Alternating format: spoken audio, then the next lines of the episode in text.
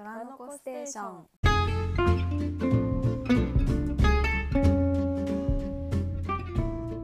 こんにちは、このものです。はい、こんにちは、窓辺です。あ、このポッドキャストは忘れとる。待っててえっとこのポッドキャストは寅年生まれのインターネット大好きな女2人が大好き。趣味や関心事について好きに語る雑談系ポッドキャストですはい。今週もよろしくお願いしますシアス。お久しぶりです。お久しぶりです今やばかった本当に普通にタイトルコール何言ってたか忘れちゃってた 2週間前に撮ったのに私もな、名の名乗るの忘れてた。うんうん あとか言ってねいや、まどべちゃん、引っ越し、お疲れ様でした。うん、あ、ありがとうございます。いや、マジで自分にもお疲れ様って言いたい。え、っていうか、なんか未来の引っ越しする窓辺に対して、なんか。喋っていいですか？それは今の家を退去する時の窓辺ってこと？あ、それもそうだし、なんか将来的な窓辺に対して。自分一言いいですか？はい今後引っ越しというイベントを迎える時の窓辺に対してどうぞどうぞ、え、窓辺さん、と。引っ越しをうん控えているあなたへ。うん、ちょっと過去の私から今のあなたへ言葉を届けたいんですけれどもはいまず計画性をちゃんと持とう で解約するもの契約しなきゃいけないものは何があるのかをまず早めに確認してうん。ちゃんとそれをやろうっていうのと まっとうだ。あとマジであの引っ越しの前日にオールするのは本当に体に良くないし 現に引っ越しから2日が経とうとしている今3日経とうとしている今でもちょっと若干具合悪いんで、あの自分が後悔するんでちゃんとちょっとずついらないもの意外となんかもうちょっと前から詰めれたなみたいなもの結構あったからなんか本とかうんしまって満足せずに、まあ、使わない食器を2日前ぐらいまでには全部しまうとかあと調味料類も意外と冷蔵庫にしまってないものはうんうん早めにしまえると思うんでそれをちゃんとしまおうっていうのとうん まだあるのかい。あの、うん、マジでちゃんと喉元過ぎて暑さ忘れてる。私も今はもうすでに忘れているけれども忘れかけてるけれども、うん。熱いうちにお願い。ちょっと今やけど跡が痛いような状態なので、あのこの気持ちこの私の切実な思いをちゃんと聞き取って余裕を持った引っ越しを心がけてください。越しが無事に終わることを祈ります。以上です。ありがとうございました。うんそうマジで絶対自分忘れると思うんで なんかこのもうすでに忘れかけてるからさこの辛さをやけど跡がで全身もうただれてんのにめっちゃ忘れかけてるから本当危ないなと思ってちょっと記憶がフレッシュなうちに言っとこうと思ってこの場を借りました なんか勇気を持ってこの詰めちゃうってのは大事なのかもしれませんね。引っ越しにおいて。うんうん。そう本当にそうだし。いやーマジなんか忙しいって言ったって時間はあったはずだから 厳しい。いやでもでも自分を擁護する気持ちもあるの、うん。なんか忙しかったしその時間的に余裕があるは、うんうん。イコール精神的に余裕があるではないから、なんか先週先々週の自分に仕事した後物詰めてとか、週末人と会った後物詰めてとか言えないなという気もするわけ、うんうんなんかその自分のこと甘やかしたい気持ちもあるわけ。なんだけど結局辛いのは自分だし大変なのも自分だからなんかちょっと厳しい言葉を言った方がいいかなって思って。一人の引っ越しつい。やでももうね今は、うん。あの新居に引っ越したし、らい、なんかい今いい感じうん。に全然なってないけど、これからなる予定だし、うん。なる予感もするのでいやマジハッピーなライフを送りたいですねここで。いやーマジお疲れ様でした。はいありがとうございました。マジあのツイッター私のツイッターを見守ってくれてた 皆様本当にありがとうございました。無事に引っ越し終わりました。なんか辛そうすぎてさ、うん。リプもできなかった そうそうなの。誰からもリプほとんど来てなくて終わった後になんか DM とかインスタとかそのリプとかでなんか大変そうだったの見てたよ。よかったねみたいなのがめっちゃ来てなんかみんなこの本当に火だるまになった人間のことを触れなかったんだなと思って悪いなって思った。怖いよねだって怖いよ私だってこんな精神状態の人間に話しかけるの。っていう感じでしたね。はい。カンはい、お疲れ様でした。お。疲れ様でした。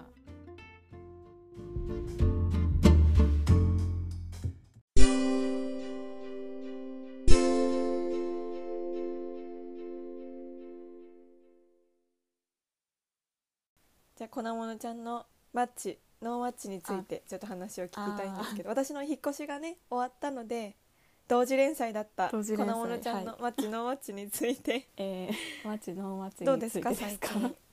えっと。前回この話したのが6月の頭とかだったもんねだって。いやあの連載初回以降してないっすね多分。そんな。いや連載してあ始まってないじゃなくて。カムバ準備だけカムバしてないとかこの間言ってなかっただって。結局連載告知だけしてないやってない。いややったんですよ。活動はしました。活動はしましたが、うん。あの何の成果も得られませんでしたという感じでえそれはもう何もなんかモチベがなくなどどういうまああれなの、モチベがなくなったというのもあるし、まあ、でも私にしては割とうん。頑張っていった方で去年の今頃にマッチングアプリやってたやってた時は1ヶ月くらいじっくりやり取りしてやっと2人会うみたいな感じだったんよね。サクサクじゃあ1週間くらいやり取りして会いましょうっていうのが割と周りに聞いてたらそのくらいのペースっぽいんやけど私はもうずーっとチャットしてうん。でやっと会います？みたいな 感じになるくらいだったんやけど、まあ、今回はちょっと回してこうと思って、ペース上げて。マッチングの PDCA を回してこうと思って。えでもなんか、うん。1週間だけやり取りして会うのって怖いねなんか会いたいってなるかどうかも分かんなくないだって。結局会ってみんとわからんっていうのがほとんどだから。うんまあね。確かに。私私今回はマジでめっちゃ偉かったんが絶対24時間以内に返信してたんですよ。偉いでしょ？あのうわ偉い。私のこの LINE の。わ偉い。2週間放置してた子供のちゃんとは思えない。PDCA 回してるじゃん。そう。24時間以内に返信してでかつ3人と会ったんです、うんうん。会ったんですけどはいはい。けどまあなんかどれも全然その興味が持てず全員1回きりで終わりうん。でかつ他のに新しい人とマッチしても全然チャットが楽しくなくうん。モチベが尽きてしまうという感じですね。なるほどね。難しいね。あともう基本的に自分の性質的にマッチングアプリっていうのにあんまり向いてないのかなっていうのを結構今更って感じだけど、まあ、分かっててやってたんですけどよりうんうん実感したっていうのが、活動報告？あ活動報告です。はいはい。そもそも私がマッチングアプリにあんまり性質上向いてないなって思ったのが、うんうん。私がめっちゃ恋愛偏差値が低いんですね。うん、うん。恋愛偏差値。恋愛偏差値が低くかつ人に恋愛感情を抱きにくいというか抱くことには抱くんですけど、うんうん。そんなホイホイ恋愛できないというか、うんうんうん。すごくその人と仲良くなって人としてあこの人のことすごく信頼できるし好きだなとかある程度の月日とか年月が経ってその人のことを知っていってから何かの表紙で、まあ自分でもどういうそれが理由なのかわからないけど恋になったりならなかったりするんだよね多分、うん。おそらく。分からんけど。何せうんあのリファレンンスがス、うん、自分の体感としてそうってことでしょ？そう少ないので。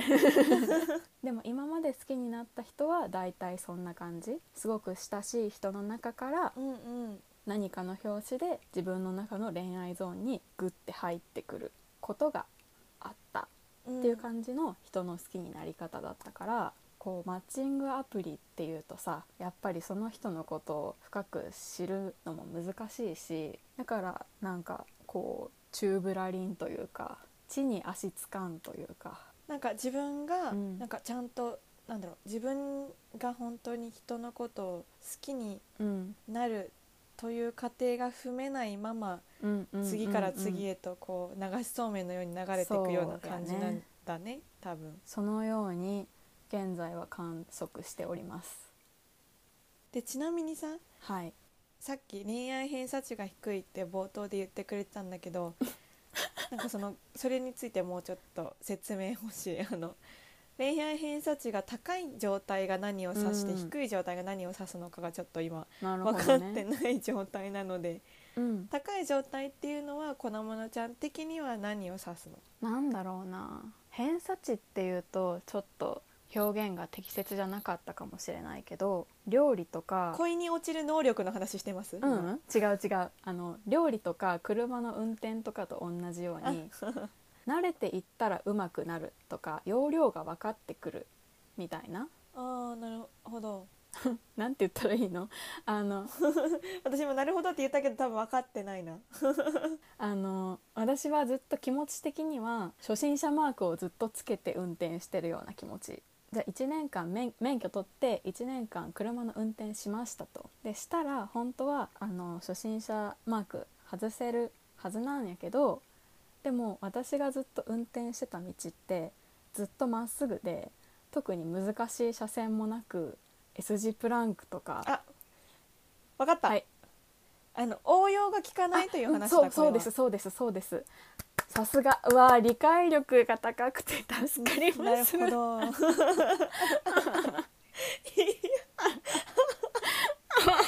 かんねえ。S 字プランクでようやく理解しました。はい。なるほどね。もう経験値があるないはもうなんなら関係なくってうん。その自分の応用が効かないという部分の話をその恋愛偏差値という言葉で今説明してくれてたってことだね。そうですね。まあ私に至っては経験値もあんまり高くないし応用も効かないしうんうん、なんなら基本もあんまり自信はないみたいな状態ですかね。うん、でもさわかんないけどさえこれはすごく窓辺がすごく適当なことを言うんですけどはい。どうぞどうぞ。なんか経験値がうんうん。例えばある人だったとしても応用が効くことってあんまない気がうん。していてだって人って一人ずつ違うから。そうだね。そうなんか応用が効くっていう場面ってどういう場面なんだろう。なんか恋愛偏差値が それこそ高い人に話を伺ってみたいけどみたいな気持ちになる。そうだね。うん。何の話だっけ？えっとまあ、とにかく3人と会ったけどうん。全然続かないというか続けたいと思わなくって マッチングアプリ向いてないかもという結論に至り今気力がそうなんですよ。フェードアウェイしているというところですね。でも人のことすごく好きになりたいんです。好きになりたいね。好きになるポテンシャル持ってるからね。うちらはさ。なんか結局自分がすごく好きになった人に対してしかモチベーション抱けないから。それはみんなそうだよ。いやでも自分のこと好きって言ってくれる人が好きっていう人もおるやんか。あーいる。うわいるいるいる。何にもわからんくなるやつ。なんかそういう人見るとすごい羨ましいって思う、うんまあうらやそうだね。なんか楽だろうなとは思う。羨ましいと思うかどうかは別として楽だろうなって思可能性が広がるやん恋愛において。っううんそうだね。狭めてないからね。ていう意味で、うんはあ難しい。うん難しいね。まあでも気が向いたらまたあの連載再開したいと思ってます。そうですね。なんか難しいのがさなんか別に大変ならややめればみたいな気持ちになるんだけど、うんうん。でも粉ものちゃんが試してみたいって思う気持ちも超わかるからうんなんか一概にその大変ならやめればとか言えないというかそういう大変大変じゃないではないなみたいな気持ちになって なんか見守ることしかできませんになる。なんかやだよねそのさこのうちらが生きる社会においてさ恋愛っていうものに対してのうん。存在のでかさというかさうん。だってそここまで存在がでかくなかったら多分私も経験として積みたいみたいな気持ちにもならなかったかもしれないし。おーそうなんだ。うん、というのは まためっちゃ自分語りしてしまうんですけど。いいんだよいいんだよ。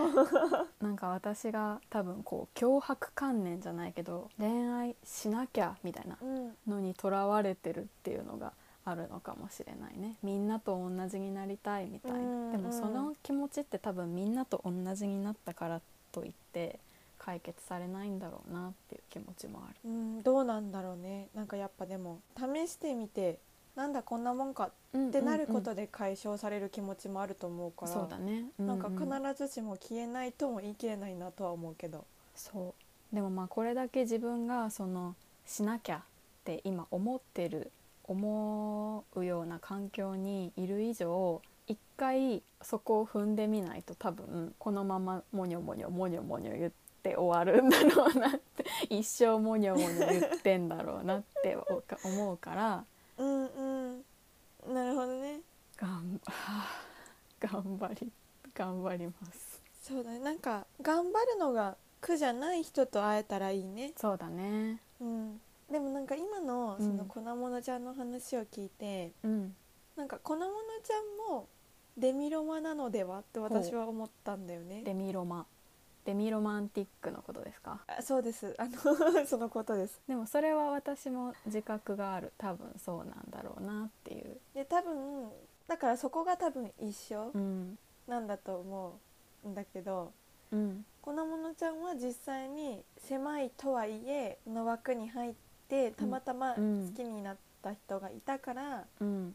という経験があるけれども私はそれがないうん。から自分ではデミロマじゃないかなって思ってるけどそうじゃないかもという状態なの今は。なるほどね、って思った。だからうちらは似てうるん、し、分かり合える気持ちもすごく多いけどその根っこのところで恋愛感情を抱く私と今まで抱いたことがない窓辺ちゃんっていうところで根本的に違うよね。うん、うん、そうそう。そうなんだよね。ちなみにさうん。窓辺ちゃんはそれで私みたいにあの恋愛しなきゃみたいに思ったことはある？しなきゃと思ったことはないけどうんうんうん。その興味はあるあった、うん。あったって確認しちゃいけないね。あるからあのうん。それで試したりとかうん何回か今までしてみて、その過程でだんだん本当に、あ自分は恋愛感情がないもしくは非常に生じにくいんだなってことに気づいたって感じかな。なるほどね。まあでもやっぱそれもさあの試してみて分かったことだからいいよね。あそうだね。そうだね。それこそ一番最初とかはなんかうんあのいわゆる世の中にあふれるさうんうんこう恋愛ものとかってさ相手が自分のこと好きだから自分も相手のこと好きになるみたいなうんうん。の結構多いじゃん、うーん。だからそういうもんなんだと思ってあ試してみたら全然そんなことなかったっていうのがあり、でなんかえこれは私がいけないのかなって思った、うん。でも私はなんか悪くないと思って。ーうん。よかった。そう思えてて。でなんかなんだそなんか何だったんだろうなって思ってる間に、まあ、あれやこれや 別にそのすごいいっぱいあったとかじゃなくてなんかいろんなことを経験を踏まえて、うんうんうんん、なんか自分はちょっと違うかもみたいに思ってうんうん。で、まあ、その過程でこうジェンダーのこととかセクシャリティのこととか学んでいく中で、うん。そのうんうん。自分の中に一番こうしっくりくる概念っていうのに出会って、それが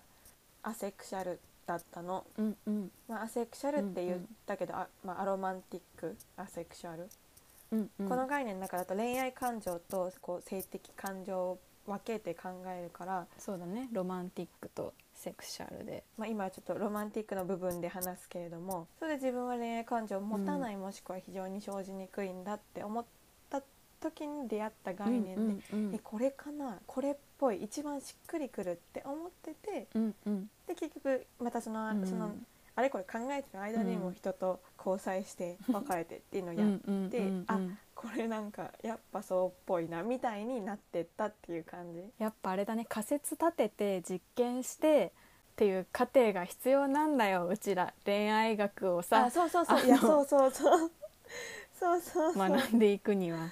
そうそう。なんかそれこそ本当に感覚的に理解するとか、うん。その本能的に理解するみたいな、まあ、皆さんあるかわからないですけど、皆さんあんまりなんか疑問持たれてなさそうなので なんかそれに対して疑問を持ってる人間とか、うちらみたいなとかよく分かってない人たち、うん。それが本能的に理解できない人間にとってはやっぱ言葉で理解するしかない、そうだよね。うん。あれこれ言葉で考えてうんうん。言葉で定義づけて、自分のポジション確認してっていうのをやっていってる感じ。そうだね、まあでもこういうさ今ポジショニングしてくれる言葉があってめっちゃありがたいよね。本当にそう。なんか本当にこれはうん。マジでずっと思い出すけど、その初めてアセクシャルとかアロマンティックとか、うん。デミロマンティックっていう言葉に出会った時の衝撃のでかさ、うん。なんか自分だけじゃないんだって思った時のあの安心感がやばいの。ね貴族 そう。帰属するってすごく大事だし普段意識することってないけど自分を定義する言葉があるってすごく安心することなんだなってめっちゃ思ったその時に。まあにしたってさ今のこの恋愛至上主義的社会はやっぱ生きづらいが生きづらいだってこっちの存在を全然想定されてないもん。付き合ってる人がいなかったら付き合いたいんでしょ？みたいになるし、うん。それこそさ恋愛至上主義の上に異性愛至上だから、うんうん。ここって。なんか異性の友達と気軽に遊ぶことができない。うん。とか、遊びたいから誘ったのにえなんか、うんうんうん。窓辺付き合ってる人いたでしょ？みたいに言われたりして。いやなんかまずそういうことを言われたのがすごくショックだったし、うんうん。誰かと付き合ってたらなぜ遊べないの？それは何っていう、うんうん。それ相手が男の子だからそうやって言ってんでしょってなっちゃうよね。だって一緒に遊びにイコールすなわち恋愛ではないのに私とあなたがうんうん。ここ今まで、しかも結構付き合いインターネット上だったけど結構付き合い長い友達だったのにそんなのも関係なくなっちゃうぐらいうん。なんだとか思って今まで私たちが気づいてたのって友情ではなかったんだ何ってなったりとか。うん。なんかあれこれすごい感情が渦巻いてこのポッドキャスト聞いてるかな？あの忘れてんねえからな？マジで。なんか。私このパートうまく編集できるかな？そうだね。なんかちょっとあの真剣に議論してしまったんですけど、まあ、何が言いたいかと言いますとですねはいはい。私は現状の粉物ちゃんの悩み悩みをシェアします、うん。あのこのポッドキャストは個人の日記というジャンルでやっているので、パーソナルなブログなので、パーソナルな悩みを。パーソナルなブログだからね。あダイアリーだった。パーソナルなパーソナルダイアリーだっあそう。で悩みとしてはたはいはい。交際という手順は踏んでみたいけどそれは彼氏が欲しいからではない。交際相手を得るがうん。目的ではなく手段だからってことだよね。イエスさすがだね。国語語の人。ありがとうございます。一緒にラジオやってくれて。あやば。そんなレベル。あの窓辺ちゃんがいなかったらこのラジオの国語力はないから。リスナーずっと置いてけぼりだから。誰とやってる設定なのよそしたら。そうなんです。でも本当はさまあ手段ではあるけどさ人のこと好きになりたいよね。うんうん。わかるよ言いたいこと。私はなんか交際相手を得るというよりなんか交際したい相手を得るを目的にししたいというかしている。うーん。それこそさこの間収録した時にさ 粉物ちゃんがさそのなんかペアという概念を持ち出してくれたじゃん。あれすごい結構あのあと一人でめっちゃ考えててさ。あの考えさせてしまったやつねペアになりたいみたいな、だってえペアになりたいってみんな思うんだみたいな思ったの。だそのさことを考えたことがなくてさ、うん。まずそもそも人と交際したいって思ったことがないから、ああそうなんだ。ペアになりたいっていうのがわからないってか思ったことなくって、すごい面白いと思ったの。本当？よかったよかった。よかった。なんかペアになりペアになりたいのその前の収録でのくだりがさ、前の収録ないからさなんて笑いながら言ったんだけどだから。わかっこわら冗談前の収録かかっこわらでっていう感じだったんだけど。以前にぐらいの方がいいかな、そう私がね。以前うん。さあの窓辺ちゃんにそう「えそれはペアになりたい人がいないってこと?」って言ってあの大困惑させて。て「え？ペペア?」みたいな。そうそうそう なんか粉物ちゃんが持ち出してきたそのペアになりたいという概念が全然理解できなくて 理解できないっていうのはなんか言いたいことは分かるんだけどそのアイディアがそもそもなくって、ペアみたいになったんですごいなんかペア。すごくこれあの適切な言葉じゃないし、うんうん。前時代的だし私もすごく好きじゃない言葉なんだけど、多分言い換えるとしたら自分のものにしたい人っていう感じ、うんうんうん。分かるよくさ恋愛ドラマとかであるじゃん「お前を俺のものにしたい」みたいな「お前は俺の女だ」みたいな、うん。そういう意味でのペアになりたいっていう感情、うん。所有欲だよね。なんか。まあそうだね。この人にコミットしたいしされたいみたいな、コミットしたいしされたいはあるというかなんかそういう人間に出会いたいという気持ちはある、うんうん。けど自分がそれをすごく思ったことは、まあ、コミットしたいは結構あるな。人に対して結構コミットしたいされたいされたいえコミットしたいは思うけどされたいは思わないかも。あえーどうなんだろう。でもなんかまあそのそなんだろう所有欲の話をするとなんかよくさうんうん。なんだろう恋愛って何みたいなことを考えるとやっぱどうしてもこううんうん。その相手が自分以外の誰かと一緒にいると嫌だとかって思うみたいな、すなわち嫉妬心とかが起きるとそれは恋だよねみたいな話をよく聞く聞きますね。聞いたことがあったからうんうん。多分そのうん。嫉妬って所有欲とつながってると思ってるから、うんうんうんなるほど。なんかそれが本当にマジであんま分かんなくて。うーん。なんか別にし嫉妬しないっていうのも違うけどなんかそれこそ自分と仲いい子がうん。あの違う子と仲良くしてて自分とはあんまり喋ってくれないとかだったらうん。なんでだろうって思って嫌だなって思ったりはするけど恋愛的な場面でそういうことを思ったことはマジで一度もないね。うーん。興味深いです。だから所有欲とかが人に対してあんま感じたことない。うんうんうんうん。なるほど。だからなんかそんな風に感じる人間がいるってどんな気持ちなんだろうみたいなこう感情になる。うーん。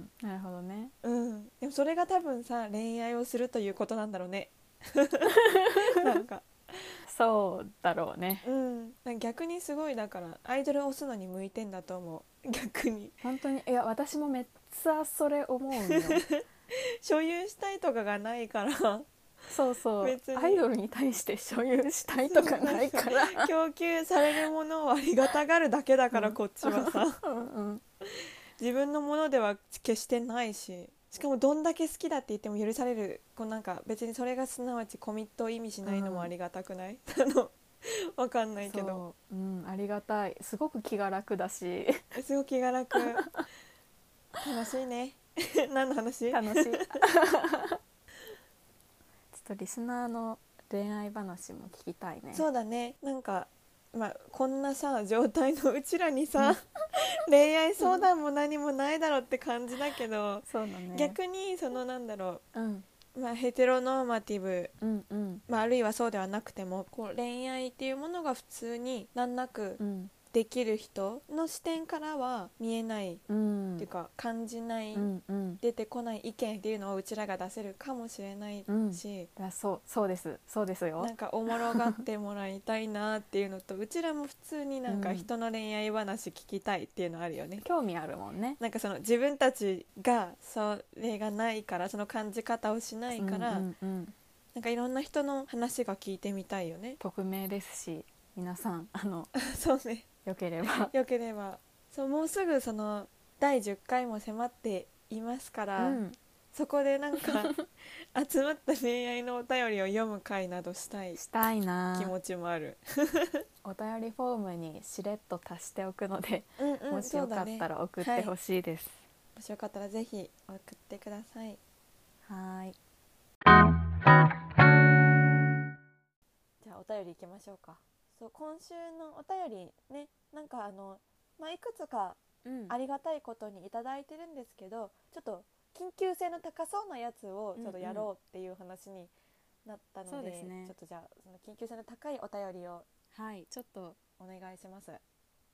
読ませてください。はい、ではラジオネーム若葉マークさんからのお便りです、粉物ちゃん窓辺ちゃんこんにちは。こんにちは。毎回次はどんなお話が聞けるかな？とワクワクしています。また他のリスナーさんのお便りを聞くのも面白いと気づきました。ワクワクと新たな発見を届けてくれてありがとうございます。かわいい。さてお二人に質相談があります。アイドルを引退した人とウェブ上で7月中旬頃最後の接触機会を持てそうなのですが何をどう伝えようかどう接触したら後悔なく推し活動を終えられるのか全く分かりません、何かアドバイスがあれば教えてほしいです。かっこ以下背景についてですがめちゃくちゃ長くなります。すみません。ラジオ内で読み上げていただかなくても大丈夫です。とのことですが読み上げます。読み上げます。はい、えー私には数年前から推しているアイドルグループがいますが1年前の5月に結成時のメンバーの脱退をもってグループが分裂してしまいました。分裂後の2グループのことは嫌いにもなりたくないしかといって分裂を前向きに受け入れて今までの全てを過去のものに感じてしまうのもなんだか違うと思って全く触れていませんでした、かっこ以前窓辺ちゃんが東方神起の分裂で離れてしまったと話していたのでなんとなく似ているのかなと勝手に思っています、分裂前の彼女たちはずっと在宅でいるつもりだった私が初めてライブに行きたいと思ったグループだったし個性的で明るくて一生懸命なメンバー全員のことを大好きでした。中でも目を奪われていたのが脱退してしまった人。パフォーマンスもいでたちもかっこいい一方でライブ中にファンと目が合うとすごく優しく目配せしてくれる人でした。2020年の年明けに彼女の脱退というニュースを聞いてフルメンバーに会える最後のツアーはできるだけたくさん行こうとチケットを購入していました。それまではたくさんライブに通ってたくさん接触してという応援の仕方ではなかったのでこのツアーで彼女の姿を焼き付けてチェキもいっぱい取ってもらおうと意気込んでいたのを覚えています。しかしコロナの影響でライブが次々と中止になっていきました。彼女はチューブラリンのままでは自分のためにも残されるメンバーのためにも良くないからと予定通りの日程でグループを脱退しました。全く予想していなかった最後だったため全然実感が持てないまま日々を過ごすことになりました。せっかく購入したツアーグッズは開けられることなくクローゼットに眠ったまま。昨年の夏前にはラストライブを実現するためにとクラウドファンディングが実施され目標金額を大きく上回る成果を出しました。それでもコロナによる影響が長引き開催のめどが立たないまま1年が過ぎていきました。ラストライブを迎えたのは当初の最終日から丸1年経った今年の5月です、私自身迷いがありましたができるだけ感染対策をした上で参加しました。当日はこれがステージに立たず彼女を見る最後のチャンスなんだという思いですごく目を凝らして見つめていて涙にくれるということはありませんでした。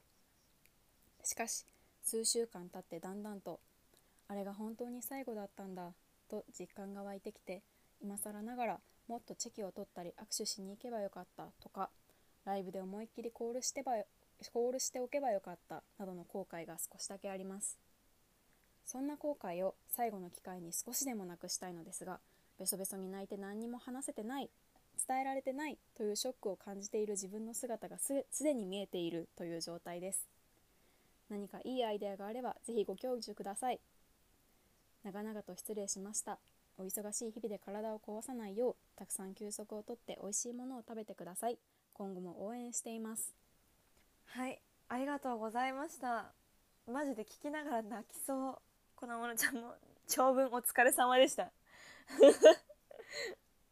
やっぱなんか音読って内容が入ってくるっていうのは本当なんだなっていうくらい私もね読んでてこう、う声が詰まるというか。泣きそうになる、ね、泣きそうになっちゃった私も。いやなんかはハグ。ーもうなんかこの文章からだけでもさ若葉マークさんのさその子に対する、なんだろうん。う気持ちがすごく伝わるしうん。ね。なんかすごく想像してしまって。うんなんかラストライブで涙にくれなかったのめっちゃ偉いなって思いました。うん本当にそう思う。私は結構なんかコンサート行って泣きすぎて記憶飛ぶみたいなのうんよくあるんで、あのあわかるわかる。なんか。私も普通に泣きすぎてあの崩れたことある。崩れてこうもうなんか人混みに紛れちゃうみたいな。うえー。いやこんななんか絶対力に力になれるかわからないけど接触機会がなんせ少ないのでなんか味方になりたい味方になりたいよと思います。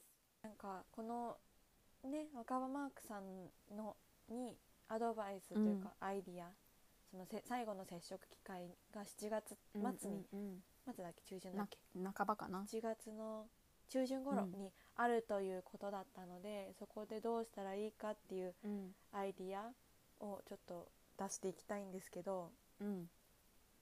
なんかやっぱねベソベソに泣いてしまう予感がしますねうん。という感じなのでだな、うんうん。一個私が思いついたのはやっぱなんか古典的だけど、お手紙書くとか、うんね。なんか事前にこうなんて言うんだっけあのさ画用紙じゃなくて。ボードみたいな？あ、そうそうそう、そういうののを作ってもう最悪自分が喋れなくてもそれ見てもらえばいいみたいなものをこう緊急需要として用意しておくと気持ちが落ち着くような気はします、なんか何もできなかったとはならないように。うんうん。だのでなんかねあのなんか今更ながらもっとチェキ取ったり握手しに行けばよかったとか、ライブで思いっきりコールしておけばよかったなどの後悔が少しだけあります。うんでそんな後悔を最後の機会に少しでもなくしたいというふうに書いてくださってたんですが、なんかそれをもうその後悔をしているということを伝えうんるのがいいんじゃないでしょうかっうんうんうんて私は思いました。絶対嬉しいと思うし。そうだね。それですごい気持ち伝わるよね、うん。すごく伝わるし、うん。なんか自分がこう思ってるんだっていう素直な気持ちを伝えられることができるんじゃないかって思う。本当にさっき窓辺ちゃんもうん。言ったけど一番いいのがやっぱお手紙で自分の思いの丈をもう何枚になってもいいからそこに言いたいことは全部詰め込んでっていうのがやっぱ一番いい気がするね。どのくらい時間があるのかわかんないけど、うんうん。そうだね。時間がどれぐらいあるかわかんないけど、うん。お手紙とかメッセージカードとかなんか書いてとりあえずそれをもう最悪うん。それを読めばいいみたいなうん。のをうんうんうん。するのが準備としていいんじゃないかと思いますよね。うん。お手紙送れるんだったら送ってもいいだろうしね。あの、うんでももかに。そうだね。送れるんだったらそれを、まあ、読み上げた上でうんうんこれちょっと送る、これ後で送るねっていうふうにお伝えしてもいいと思いますし送るねというか送りますというふうにお伝えしてもいいと思うし、うんうんうん。まあ引退してしまうっていうのがどういう形になるかわからないのでその芸能界芸能界を引退してしまうのか、うんうんうん。そのなんかアイドルを辞めてしまうだけなのかっていうのはわからないんですけど、うんうん。まあそのなんていうのコンタクトする手段が一切なくなっちゃうようであれば、うんもうその接触機会を使ってうんうんうん。その今言ってくれたこういう後悔してるのと、まあ、感謝みたいなのをお伝えうんするのがいい気がしますね。そうだね。マジパニクるからさ接触機会ってパニクるから、うん。あのパニクって頭真っ白でも読めばいいみたいなカンペとか作っておくと本当いいと思います。そうだね、はい、私もし私が若葉マークさんだったらそのさっき窓辺ちゃんが言ってくれたみたいにお手紙書くのとうん。あとまああの映像ウェブ上だから映像が止まったりとかしあの声が切れちゃったりとかしてもいいように、デカめのスケッチブックとかに、そうだね。あの読みやすいもう白地に黒のボルあのマジックとかで、うんうん。あの一番伝えたいことを本当に簡単に書く。いやそうだね。4トン。4トンとか言ってビデオ通話ウェブ上での交流で伝えるって、まあ、時間も制限もある中で伝えるっていうのはやっぱ言葉が一番いいと思うのでその言葉をいかに伝えられるか気持ちをいかに伝えられるかっていうのでやっぱその2つが視覚的にも分かりやすいし準備もしやすいんじゃないかなって思いますね。ああとたまに見るのはさうんあの、ケーポのさ4トンとかでさあのうん。ビデオ通話の背景とかに、うんうんうん。その子の写真とか貼ったりとかあ CD ー置いたりとか、うんうんうん。そういうのはよく見るので、うんそういうなんか確ちょっとね笑かすもありだし、になんかあなたのことがここまで好きですっていうのをその物を並べて、実際の物を並べてうん。伝えるっていうのも手段としてはあると思います。うん。でこんな感じでいいですかね？アイディア、まあ、この中で若葉マークさんができそうとか、うん。良さそうと思うようなものをうん。やってぜひ結果をまた7月中旬以降に教えてください、うんうん。楽しみにしてそうます、だねいい時間になったらいいな。若葉マークさんがうん。言いたいことをその子に伝えられることをうん。願っております、はい。応援してます。本当に。いいですか？はい。応援しております。うん。応援してます。本当に。遠隔ハグという気持ち、うん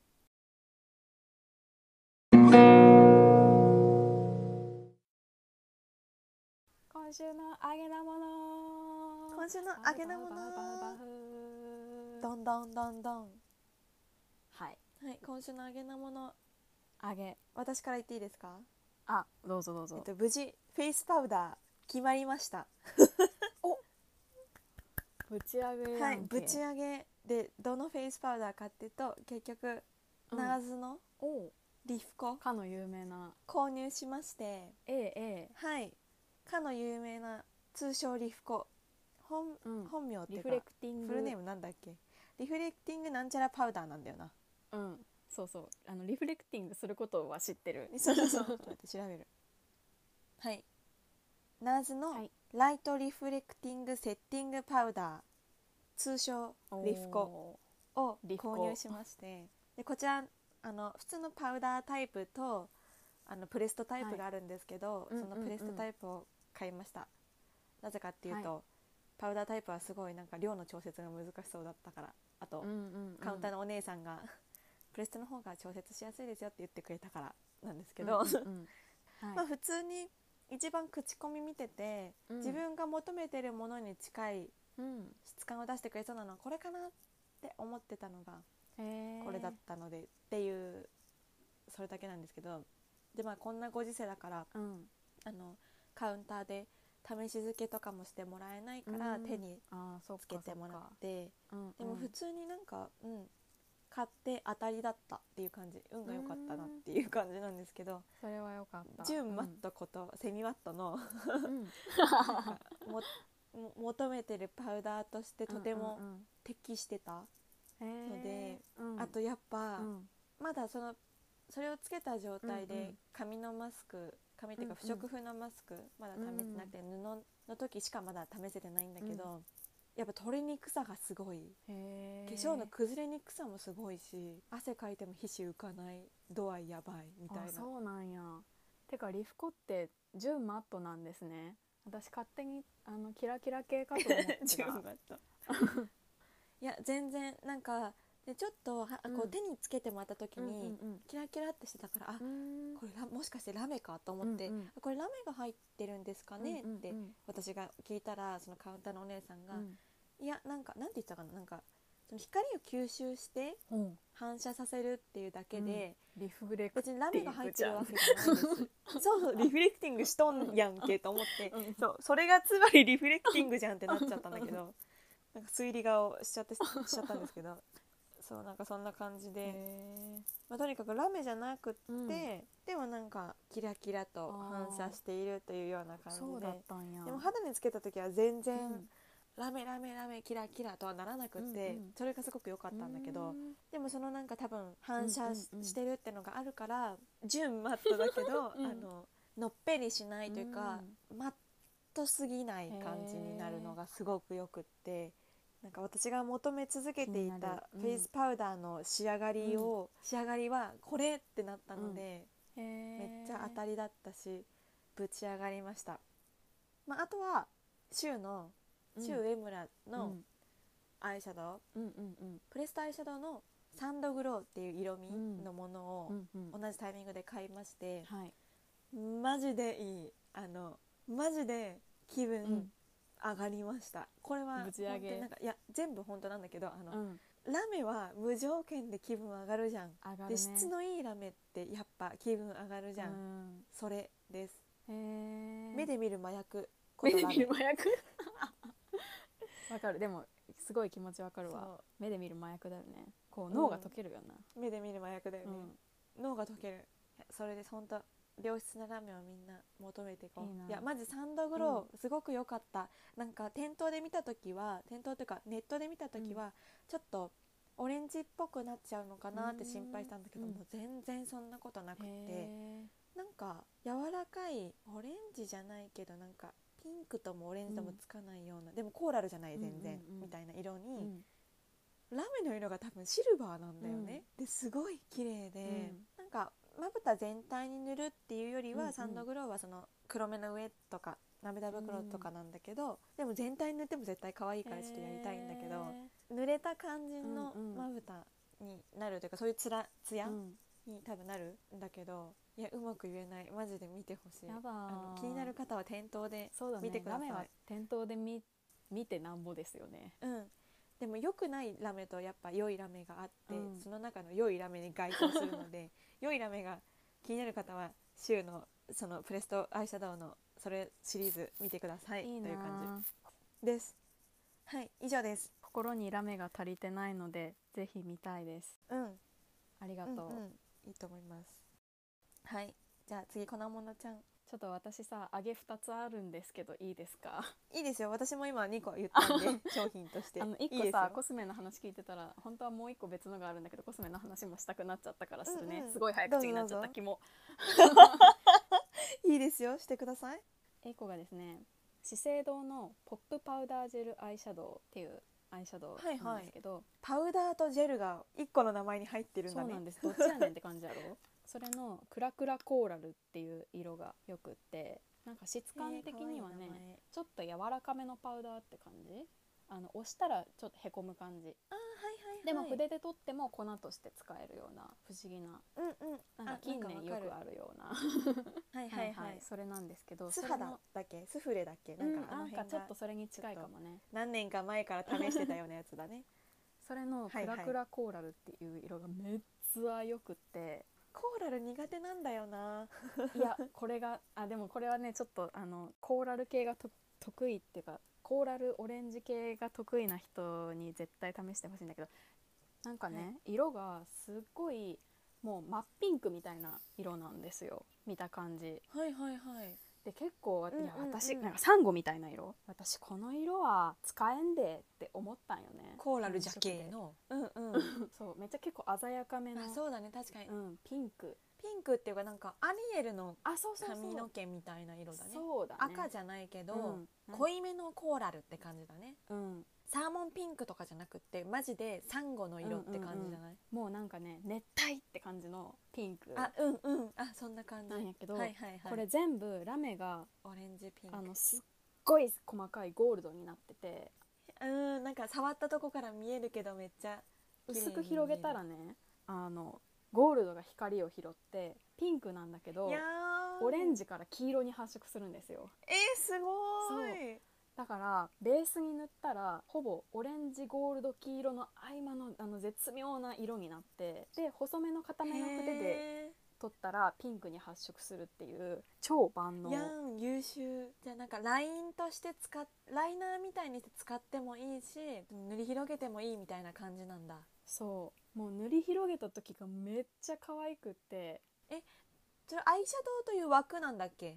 アイシャドウという枠。でもなんかチークとかハイライトっぽく使っても絶対可愛いと思う。めっちゃ可愛いのこれ。多幸感って感じ。なんか家出春の人うん大勝利っていう感じ、うん。いやめちゃ可愛い。ズーム越しでも伝わる可愛さ。めっちゃ可愛いマジで。あの全部塗り全部に塗りたい。全身に塗りたいこの粉。うん。それは怖い。それは体が赤い人になってしまう。マジで可愛いはいありがとうございます。もう一個は何ですか？もう一個はあの別に今週の揚げってわけじゃない。これから9月までずっと揚げのものなんですけどおおはいはいはい。長期的な揚げ。私が特に今週ぶち上がったので言わせてほしい。ネットフリックスで配信が始まったあだと思いました。あでだと思いました。あだと思いましたよあ私。の賢い医師生活2世界シはい。ーズン2、はい来ました。ありがとうございます、はい来ておりましたね、はい見て。めっちゃ揚げですね。みんな見て。賢い医師生活だよ。みんな見て。まあちょっと簡単に。韓国ドラマなんですよね、そう簡単に説明すると、まあ、韓国ドラマ。99年にソウル大学医学部の同期だった、えーっと男女5人組が40歳前後くらいになって、まあ、同じ一つの病院に。ああえ？今私つながってる？消えた。はいということでね。あの粉ものちゃんのあのズームをつけてたスマホの充電が切れて。取り残されてた私が。消えたっつって。ごめん一人にして。俺がいるよ。いなかったじゃん。帰ってきたよ。ごめんなさい。あのリスナーの皆さんもびっくりさせてごめんなさい。いやおもろすぎんのよなんか。おもろすぎんのよ マジで。対面収録ではこんな事故は起こらんからね。いやそりゃそう。ちょっとトラステズーム収録の妙をそうだね。お見せできたかと思いますが、そうですね。はい。失礼しました。はい。であのそう賢い医師生活のねあらすじを説明してたんですけど、はいお願いします。そうその5人の同期たちがたまたま40前後になって同じ大学病院で勤務することになってまあその5人のお医者さんをめぐる医師としての日常をまあ笑いあり涙あり友情あり家族愛あり恋あり人生を描いたハートフルヒューマンドラマでございます。うんうんうん。わ説明うま。ありがとうございます。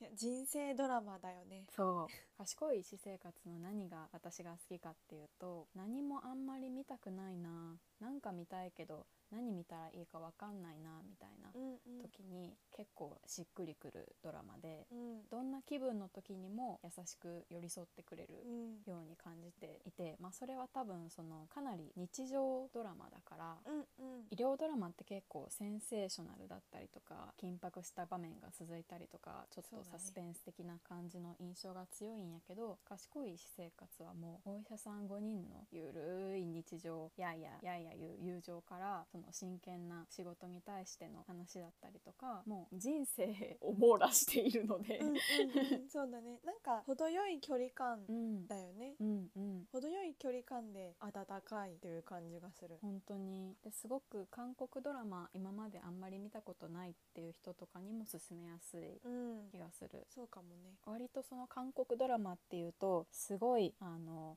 山あり谷ありな恋愛ものだったりとか、うんうん、あ確かに。下克上みたいなこう、うん。なんだろう波が激しい、愛憎みたいなね。そうそうそううんイメージを持たれがちなんやけど最近の韓国ドラマのトレンドは日常系らしくって、うんありがたいね。うん。でかんあの賢い私生活は韓国でもすごく人気でずっとネットフリックスでも1位だったらしいんですけど、うんうんうん。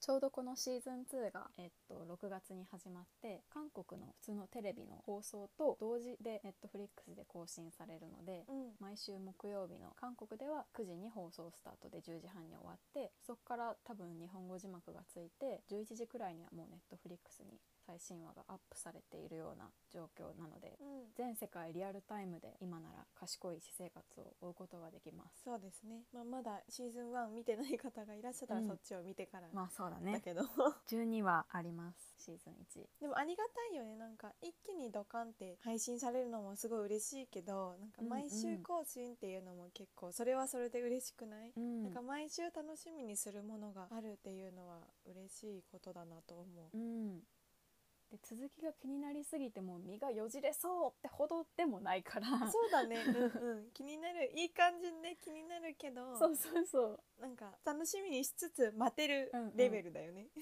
そうそうそう。こっちが苦しくなってなんか四六時中それのこと考えちゃってそれ以外手がつかないとかにはならないのがうんうん。助かるよね、ちょうどよくって。そうね。すごくいいです。うん皆さん賢い私生活を見てください、はい。見たことない方はシーズン1からぜひはいぜひ。ぶち上がりましょう。一緒に。はい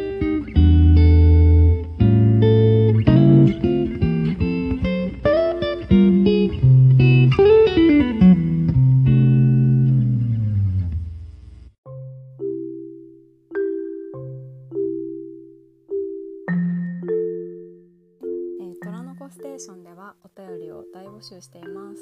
はい募集しております。